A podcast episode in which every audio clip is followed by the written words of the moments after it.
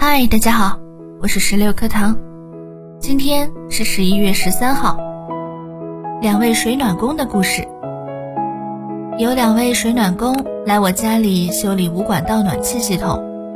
年纪大点的水暖工先做了自我介绍，然后提出，然后提出要检查冷凝器。年轻点的水暖工则一字未说，连招呼都没打。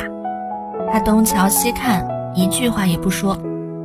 年长的那位则是询问我是否能查看一下卧室，而年轻的那位则沉默不语的径直进了卫生间。我希望妻子那一刻不是在洗漱，因为那还是在大清早。他看了一圈，依然什么也没说。这并不奇怪，因为那里并没有需要他做的事情。当他们离开以后，我想给水暖公司的老板打电话。告诉他，我不想再看见这位年轻的水暖工。他使人有威胁感，虽然这也许是不成熟的表现。他怎么会这样？我想，也许他还没有被成长教训过。他仍在享受长不大的青春，全无社交礼节、责任感，以及界限感。我希望那位年长的水暖工会教教那位年轻人。如何在成人的世界里有点规矩？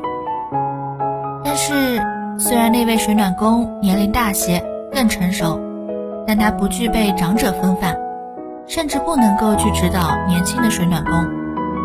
我意识到，来到我家里的是两个一直没有长大的年轻人，还没有踏入成年期，尽管他们年龄各不相同。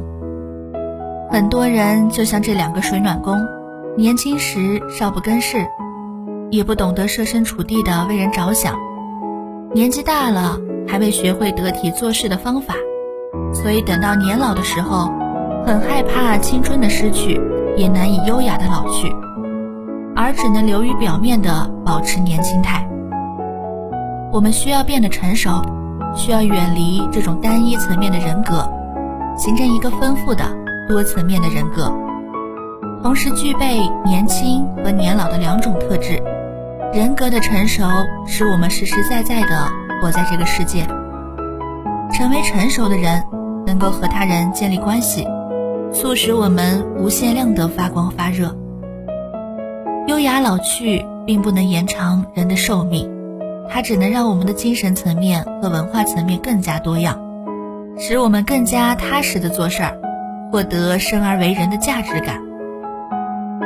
随着时间的流逝，将宝贵的经验和年轻的希望与壮志渐渐糅合在一起，从而让一个人的天赋和天性被精妙的实现。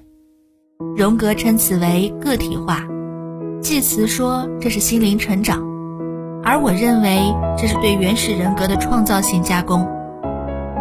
让人初次体会到变老的，只是某些微不足道的提醒。偶尔的皱纹和几根白发，进而是对疾病和失去行动能力的担心。和任何焦虑一样，这种担心会迅速升级，然后很快我们就会觉得人生已经结束。对某些人来说，老去是种焦虑障碍，支配人的情绪。我们最好在老之将至之际，趁其还未让人浑身不舒服的时候。找到平复的方法。想缓解这种焦虑，我们应该先过好每一天，关注今天所拥有的，所能给予的。如果没有疾病，或者没有其他问题，就享受这一天。一些人将自己投射于想象中的未来，活在想象中会发生的烦恼里，焦虑无比。我一开始就说了，应对老去的第一条原则。就是无条件的接受他。